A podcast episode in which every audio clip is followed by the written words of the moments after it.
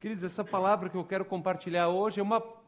Uns anos atrás eu vi uma palavra do pastor Ricardo Barbosa, que, que foi um alento para o meu coração, e Deus trouxe de volta isso para mim, que eu creio que é um tema central, que tem a ver com, com a nossa realidade, e inclusive com aquilo que nós cantamos: só em Ti confiarei.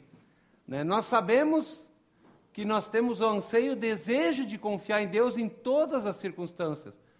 Mas por causa da queda, nós vivemos ainda nessa luta da desconexão com Deus. E queremos estar no controle das nossas vidas muitas vezes.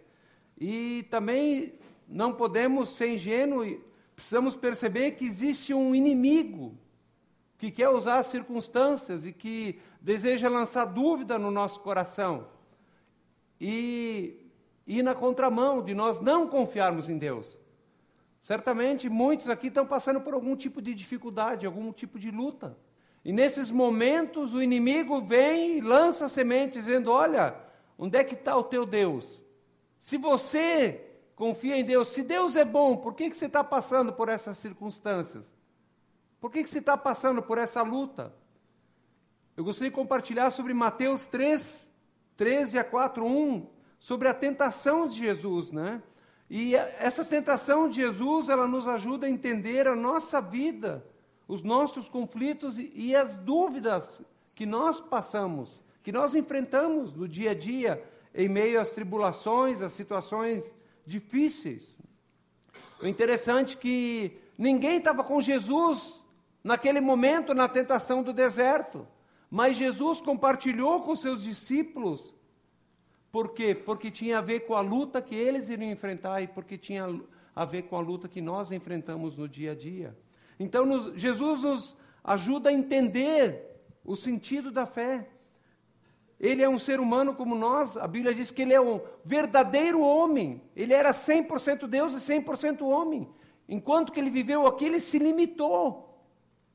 A Bíblia diz lá em Filipenses que ele abriu mão dos atributos divinos. E aquilo que ele realizou na terra, ele o fez porque ele viveu um relacionamento próximo com o Pai.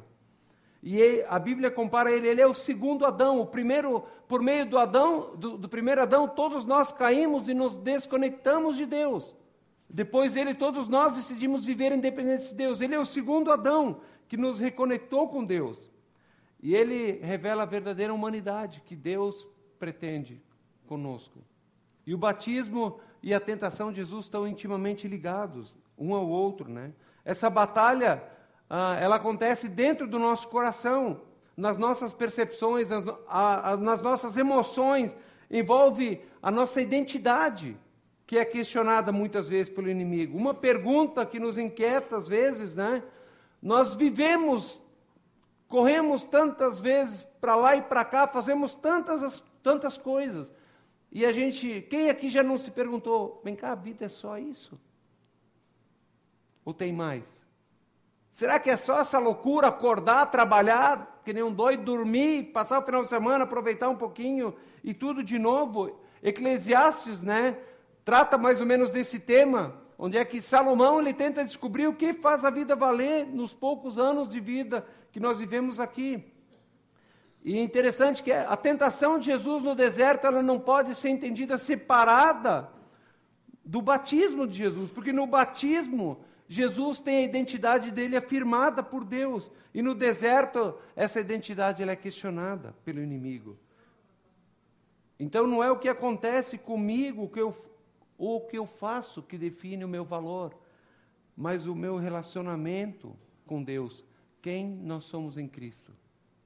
Deus diz que se você creu em Cristo, se você crê em Cristo, que Ele é o Deus encarnado, que Ele veio morrer em seu lugar, que Ele morreu pelos teus pecados, e você se arrepende dos seus pecados e convida Ele para ser o Senhor da sua vida, você é um filho amado de Deus, uma filha amada de Deus. E nada pode mudar isso.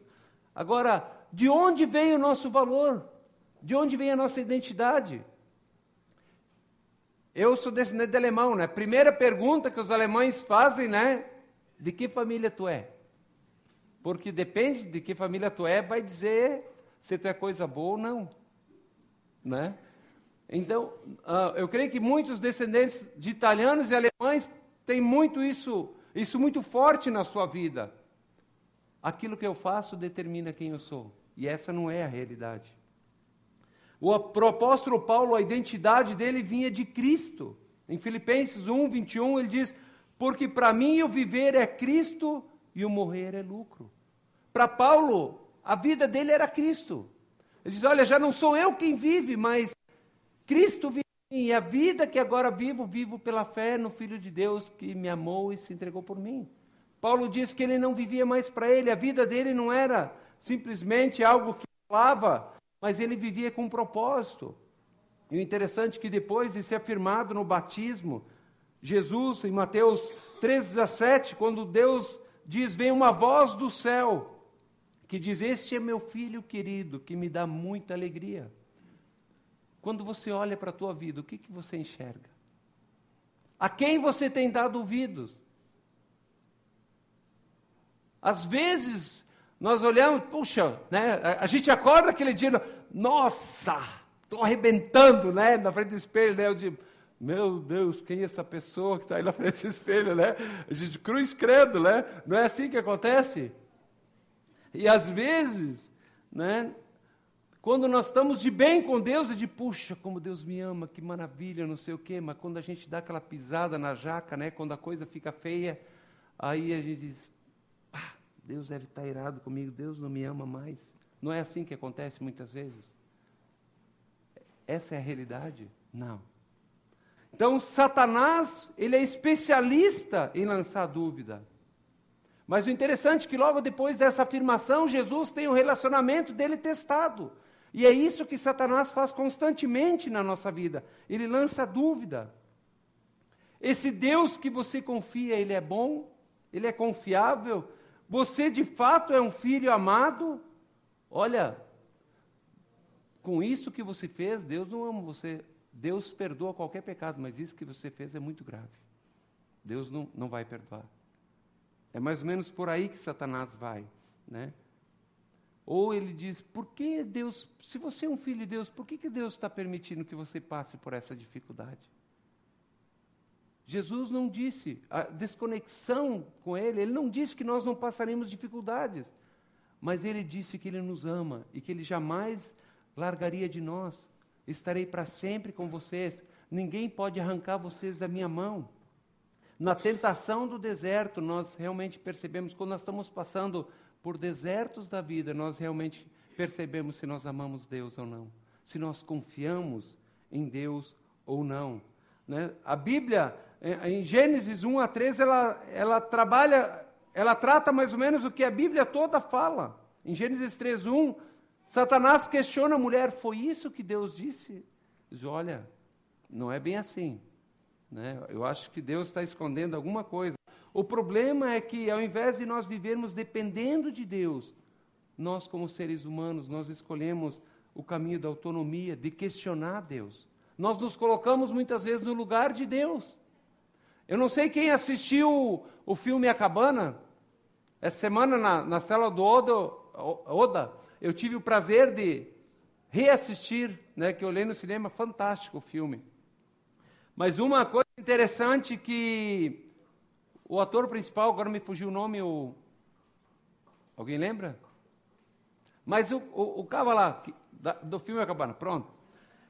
Ele julga Deus.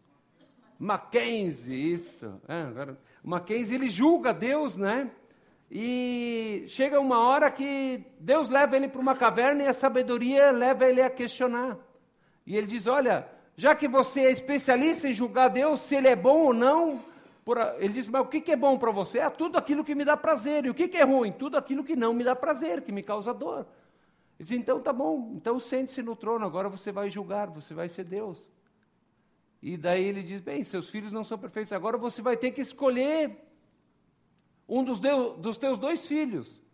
Você vai escolher qual deles vai para o inferno e qual deles vai para o céu. Ele diz, não, eu não quero escolher. Não, mas você precisa escolher. Já que você diz que Deus julga dessa forma, quem você decide que vai para o céu? Não, não quero, porque porque eu amo eles, eu não posso fazer isso. E é exatamente isso. A palavra de Deus diz que Deus não quer que ninguém se perca. Mas o problema é que nós decidimos ser autônomos e nós achamos que podemos questionar Deus. Em Jó 1, 8 e 9, nós vemos o diálogo entre Deus e Satanás. Aí o Senhor Deus disse: Você notou, meu servo Jó? No mundo inteiro não há ninguém como ele, que seja tão bom, honesto como ele. Ele me teme, procura não fazer nada que seja errado. Satanás respondeu: Será que não é por interesse próprio que Jó te teme? Em outras palavras, ele está dizendo: Olha, se tu me abençoaste como tens abençoado ele, até eu, Deus, né, que sou mau, eu ia te adorar. Né?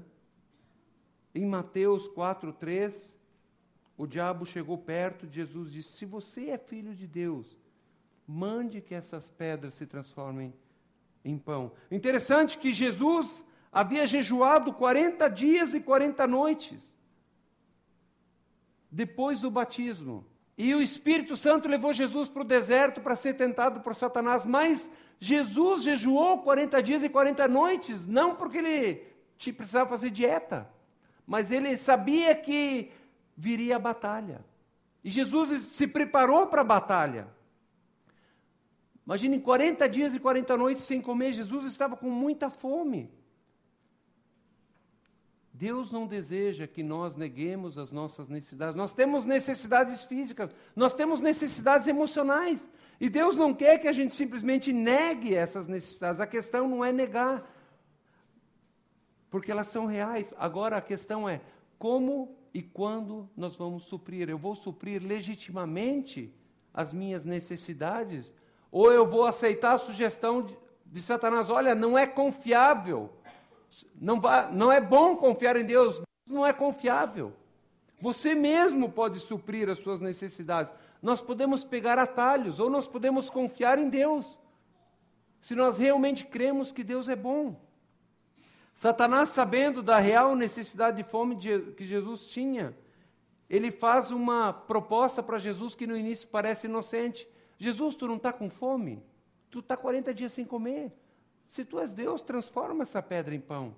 Mas a questão é que ele estava questionando a identidade de Jesus. O que estava em jogo não era saciar ou não saciar a fome, mas o que estava em jogo é que se as nossas necessidades mais urgentes vão se tornar as primeiras, antes das vitais. Tem coisas que são necessidades reais da nossa vida, mas tem necessidades vitais. Nós podemos ter tudo, nós temos experimentado isso na vida, é ou não é verdade? Nós temos tudo muitas vezes, mas se nós não estamos próximos de Deus, a nossa vida perde o sentido. Não adianta, podemos ter casa luxuosa, carros, dinheiro à vontade, passear, viajar pelo mundo, relacionamentos, tudo que a gente quer. Mas se nós estamos longe de Deus, a nossa vida vai perder sentido. E a grande questão, muitas vezes, é onde é que nós investimos mais a nossa energia. O problema é que muitas vezes a nossa vida não está ah, ah, relacionada àquilo que é vital mas nas coisas periféricas, simplesmente. Nós baseamos a nossa vida muitas vezes no pão, no sustento, em ter coisas. E, e, parece que essas coisas dão sentido. Se nós não temos aquilo que desejamos, a vida perde o sentido. Mas a vida é muito mais do que isso. Né? Jesus ele está nos alertando para o fato de nós não deixarmos absorver pela necessidade do pão simplesmente. Jesus ele diz em Mateus 4:4, nem só de pão, quando Satanás diz Jesus, tu mesmo pode suprir as tuas necessidades. Tu tem, tu está com fome. E Jesus diz: Olha, as, as Escrituras afirmam, o meu Pai afirmou: nem só de pão viverá o homem, mas de toda a palavra que procede da boca de Deus. Tem coisas mais importantes do que satisfazer a minha vontade, os meus desejos. Fazer a vontade do meu Pai. Porque meu Pai é fiel e no tempo certo Ele vai suprir as minhas necessidades, se eu colocar Ele em primeiro lugar. O problema não é nós queremos suprir a necessidade, o problema é nós colocarmos as nossas necessidades, a nós e as nossas necessidades no lugar de Deus, tornando-se o nosso Deus. um ídolo na nossa vida. Em Deuteronômio 8, 2 e 3, Deus diz: Lembre-se de como o Senhor, o seu Deus, os conduziu por todo o caminho no deserto, durante esses 40 anos, quando eles estiveram peregrinando no deserto, rumo à terra prometida, por causa da rebeldia deles, para humilhá-los e pô-los à prova, a fim de conhecer as suas intenções, se iriam obedecer aos seus mandamentos ou não. Assim ele os humilhou e os deixou passar fome, mas depois os sustentou com maná, que nem vocês e nem os seus antepassados conheciam, para mostrar-lhes que não só de pão viverá o homem, mas de toda palavra que procede da boca de Deus. Olha, Deus permitiu que vocês passem fome para humilhá-los e pô-los à prova, a fim de conhecer as intenções dos seus corações. Muitas vezes Deus permite que nós passemos dificuldades, não para Ele saber o que está no nosso coração, porque a Bíblia diz que Deus conhece tudo. Ele sonda, nosso, Salmo 139 diz, Ele sonda o nosso coração, Ele sabe quando me levanto, quando me sento, o que eu estou pensando, até as palavras que não saíram da minha boca, Ele já conhece. Mas para que nós possamos conhecer o nosso coração enganoso e para que nós possamos alinhar o nosso coração com o coração de Deus, então, muitas vezes, Deus permite dificuldades para que nós possamos perceber que nós estamos pegando um atalho e que não vai nos levar para um caminho bom. Então, o propósito, Deus está querendo mostrar para nós que o propósito final da vida não somos nós, nem as nossas necessidades.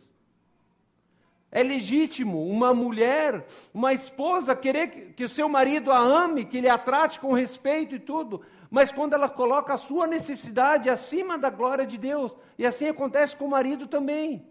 Muitas vezes nós colocamos a nossa, as nossas necessidades acima da glória de Deus. Então nós não obedecemos a Deus, a, esposa não trata o marido com respeito, né, como ele merece, para mudar a situação, se sujeitando a Deus, permitindo que Deus supra as necessidades do seu coração. O problema é que constantemente nós queremos suprir, nós queremos ter a segurança nas nossas mãos. Porque quando o marido não, não trata e não ama a esposa como ela merece, isso gera um grande buraco no coração da mulher, uma insegurança, e vice-versa. Mas Deus está querendo mostrar para nós que o propósito final não é as nossas necessidades, mas o nosso Criador, a glória dele. Nós somos criados, como nós cantamos, para glorificar a Deus. Nisso consiste a vida. Em Mateus 6, quando Jesus ensina os discípulos e diz que eles devem entrar na presença de Deus e orar, e daí ele diz ah, que nós devemos buscar o nosso Deus, a, que sabe as nossas necessidades, mesmo antes de nós pedirmos. Mas se Deus sabe o que nós necessitamos, por que Ele quer que a gente. Jesus ensina ali em Mateus 6, nós entrarmos no quarto e colocarmos as nossas necessidades diante dele. Porque Ele deseja ter comunhão conosco. Porque Ele deseja nos ensinar a depender dEle. Não usá-lo como uma cartola mágica, né, ou como um quebra-galhos. Deus quer ter um relacionamento conosco. E um relacionamento exige o quê? Confiança. Sem confiança não tem relacionamento. E Deus em Cristo, Ele está reescrevendo a história da humanidade para que nós sejamos livres das prisões, das ilusões que muitas vezes nós carregamos, né, de nós tentar, que o mundo tenta impor sobre nós.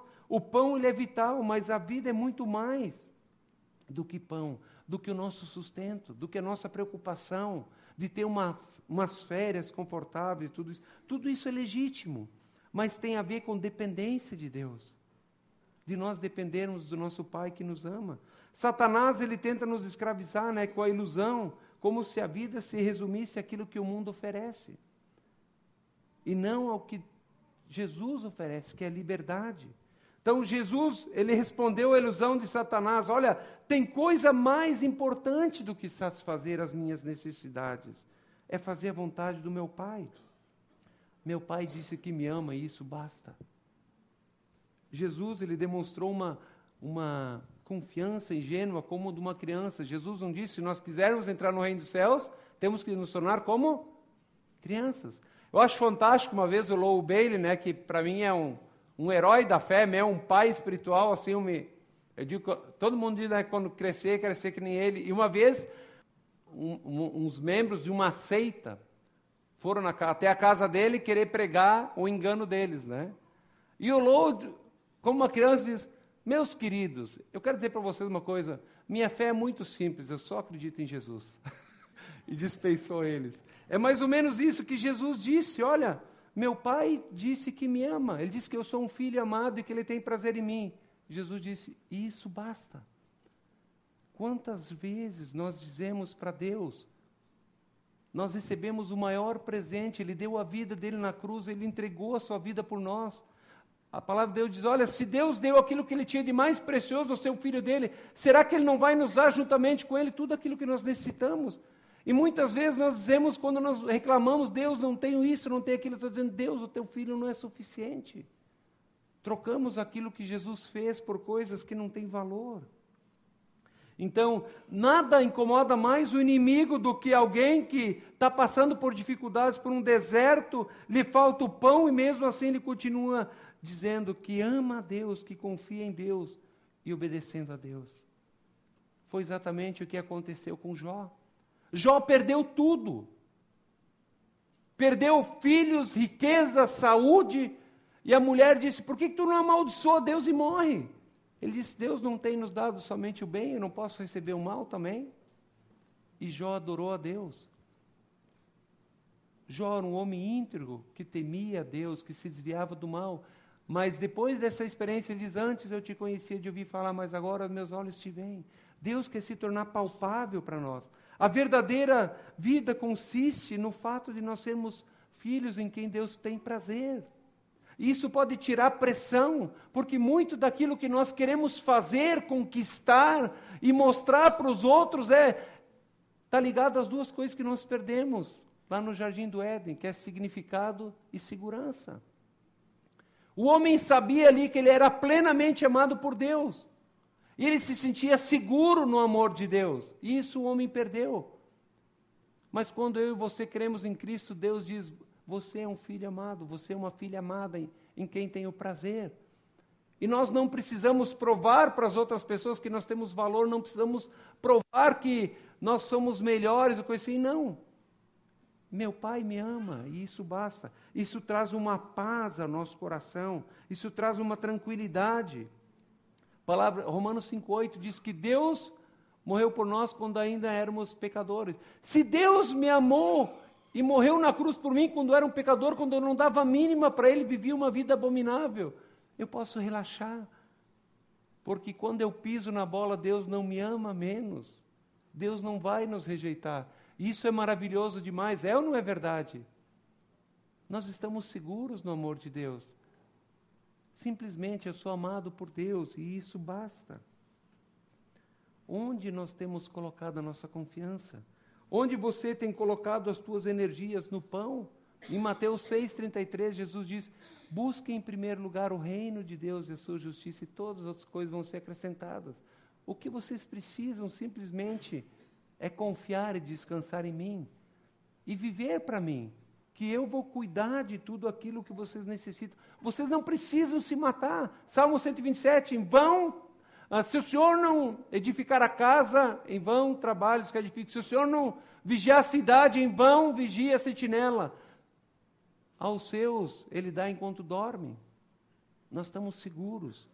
Deus cuida das necessidades dos nossos filhos, não sou eu, você que nos sustentamos mas é Deus que nos dá graciosamente e amorosamente o pão de cada dia.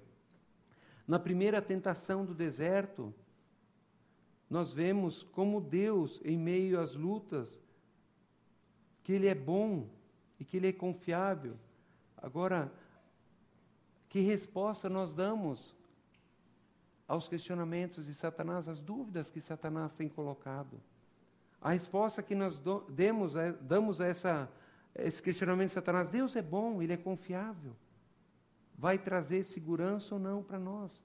Mas também vai mostrar onde é que está o nosso coração. Onde é que está a nossa confiança? O que nós temos buscado em Deus? A pergunta é chave é: no que consiste a vida? Quando nós estamos firmados no amor de Deus, nós suportamos qualquer dificuldade, é ou não é verdade?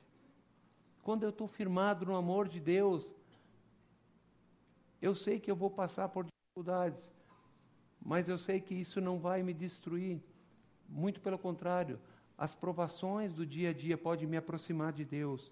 E na segunda tentação do deserto, ela acontece na cidade, no templo, onde é que é um lugar público, um lugar de afirmação pública. E havia duas expectativas em relação ao Messias, né, ungido de Deus, que se revelaria no templo. Satanás disse: Olha, se tu és o filho de Deus, ele levou ele para o alto do templo, te joga aqui para baixo. Agora, os, os, judeus, eles sabiam, havia uma profecia que dizia que Jesus voltaria no templo, se revelaria ali.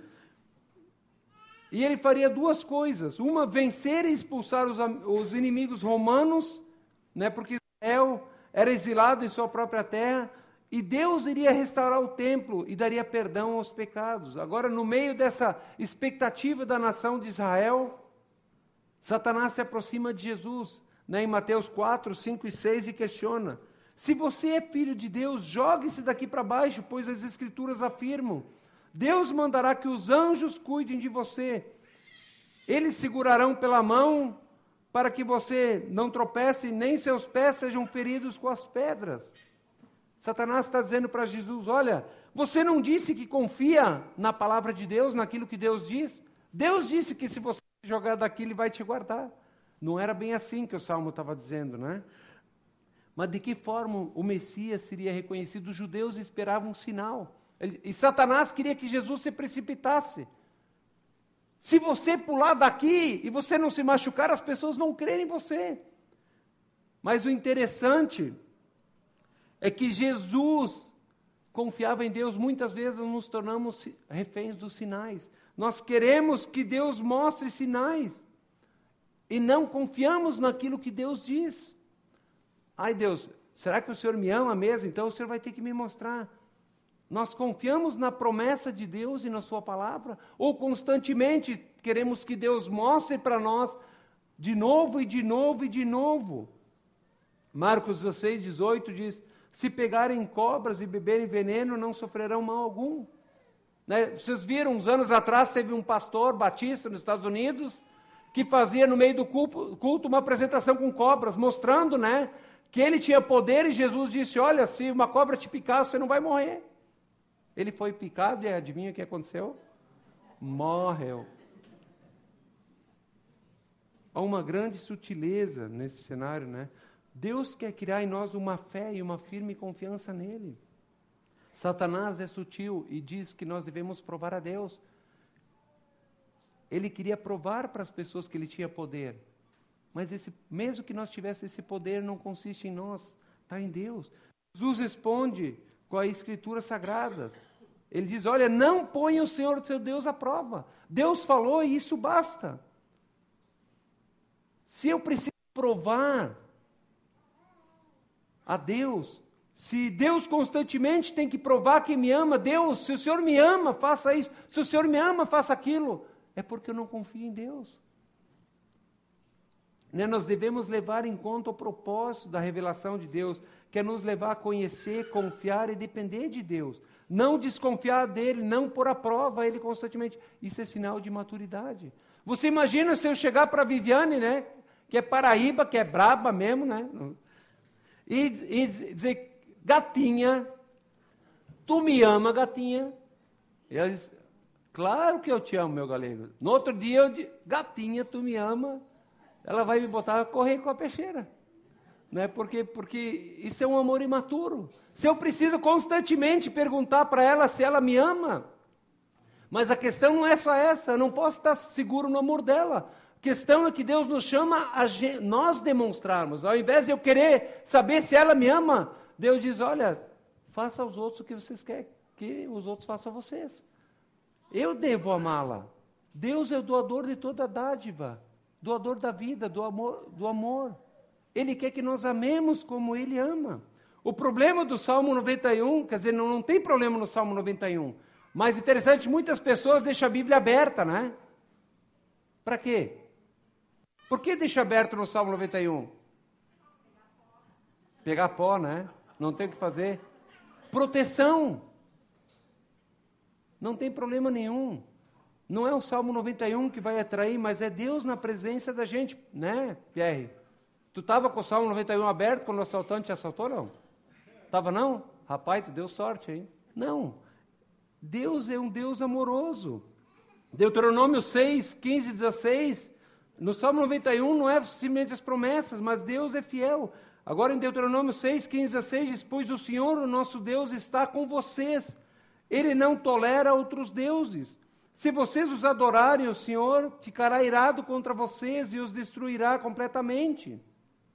Não ponham à prova o Senhor, o seu Deus, como puseram à prova em Massá. Agora, o que, que aconteceu lá em Massá?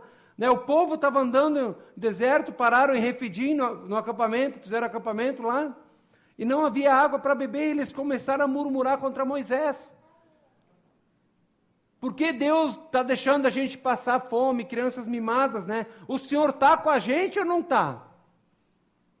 Você imagina, né? Deus, Deus ficou mais bravo que paraibana, quando, quando o marido incomoda, né?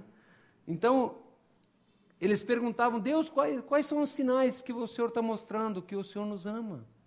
Eles constantemente estavam provando a Deus. No Salmo 90, 95, 8 e 9 diz: Não sejam teimosos como seus antepassados foram em Meribá, quando estavam em Massá, no deserto. Ali eles me puseram à prova e me desafiaram, embora tivessem visto o que eu havia feito por eles.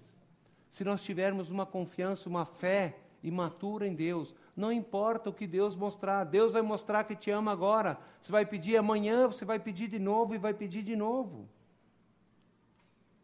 Ver sinais e as obras de Deus não fez com que eles se voltassem para Deus e confiassem nele.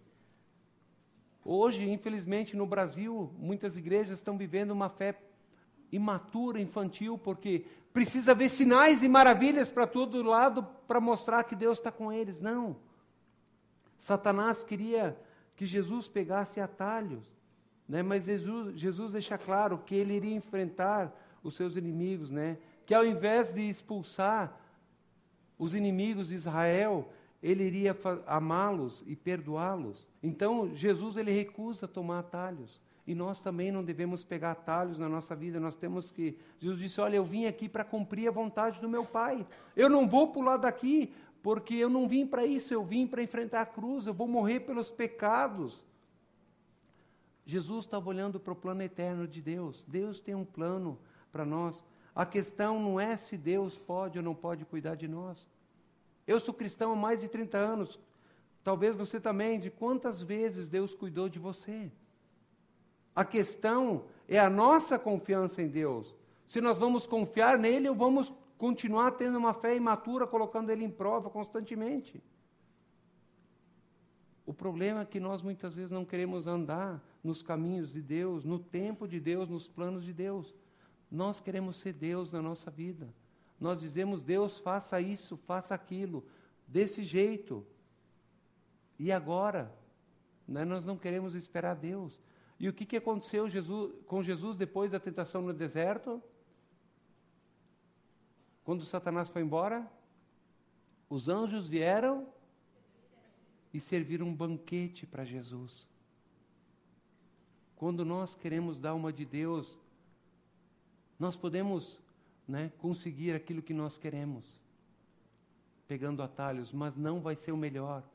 Nós vamos trazer muito sofrimento, mas aquilo que Deus tem para nós é o melhor. Nós precisamos confiar que Deus está no controle e fará o melhor para nós, não ao curto prazo. Romanos 8, 28. Todas as coisas cooperam para o bem daqueles que amam a Deus. Aquilo que você não está entendendo que Deus está fazendo na sua vida, Deus está dizendo: meu filho, confie em mim porque eu tenho o melhor para você. Lá na frente você vai entender. Eu vou gerar maturidade em você, eu vou te ajudar a confiar em mim. E eu tenho algo especial para você. Deus cumpriu as promessas dele. O problema é como, quando e de que forma Deus vai fazer, não no nosso tempo. No Salmo 46, 10, Deus diz para Israel: Parem de lutar e saibam que eu sou Deus. Não queiram ser Deus na vida de vocês. Então nós precisamos estar firmados na palavra de Deus. Jesus na cruz, ele afirma, mesmo no meio do abandono, ele diz que isso não significa ausência de Deus, não significa que Deus não estava amando, que Deus não estava cuidando dele com a sua bondade, mas ele estava fazendo sacrifício por nós. O apóstolo Paulo, ele afirma: Eu sei em quem tenho crido e sei que é poderoso para guardar o meu tesouro. Paulo diz: Não importa, Paulo estava diante de uma morte iminente por ser pregador em Cristo, não havia feito nada errado, mas ele diz: Eu sei que o meu redentor vive, eu sei em quem tenho crido e que ele é poderoso para guardar o meu tesouro. Paulo diz: Olha, eu não tenho minha vida como preciosa. Eu não fui feito para viver para sempre aqui.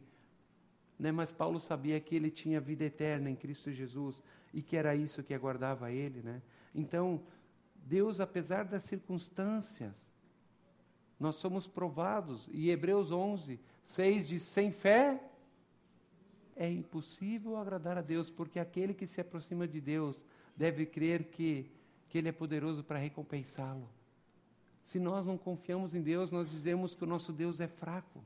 Então nós precisamos responder às tentações como pessoas que sabem em quem creem, como Jesus falou e como Paulo disse.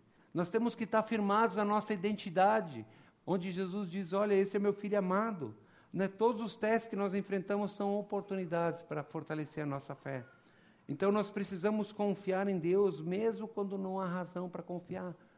Quando nós não vemos uma luz no fim do túnel. Jesus diz: Olha, quando ele estava naquela cruz, ele diz: Pai, em tuas mãos entrego o meu espírito. Jesus, ele tomou a vitória do Calvário. E o interessante é que a morte não foi o fim, mas a ressurreição foi o fim. Né? Sobre as tentações, sobre o pecado, e Deus quer fortalecer a nossa fé, a minha fé e a tua. Provavelmente o diabo estava dizendo para Jesus naquela cruz: amaldiçoa Deus e morre. Olha como você está terminando numa cruz. Aqueles por quem você está morrendo estão zombando de ti. Um dos teus discípulos, Pedro, te negou. E o outro te vendeu por 30 moedas. Tu é um fracassado. Desiste disso. Todos te abandonaram, até teu pai te abandonou há pouco, tu não disse, Deus meu, Deus meu, por que, que me abandonaste? Vocês imaginem a luta na mente de Jesus. Mas mesmo em meio a tudo isso, ele confiou no Pai. Ele disse, Pai, em tuas mãos entrego o meu espírito. No silêncio e na solidão do deserto é que se revela onde é que está o nosso coração. Talvez você esteja passando por um vale da sombra e morte. E Satanás está dizendo que Deus não te ama porque Ele está deixando você passar por esse vale. Mas creia de que depois da morte aparente vem vida e vida plena em Deus e que Deus é poderoso para suprir as minhas e as tuas necessidades. Então vamos confiar nele. A minha oração é que em meio aos questionamentos, às dúvidas que Satanás lança na sua mente, nós possamos nos afirmar na palavra, né, e confiar no amor eterno de Deus, que diz que nunca vai nos abandonar. Vamos orar. Obrigado, Senhor, pela tua palavra. Obrigado, Senhor, porque por meio da tentação do teu filho nós podemos aprender e reconhecer que o Senhor é bom, que o Senhor cuida de nós, mesmo quando nós não estamos percebendo, mesmo quando a nossa fé vacila, quando o inimigo lança dúvidas e nós caímos no mar da incerteza. Mas o Senhor nos ama com amor leal e o Senhor jamais vai nos abandonar, Senhor.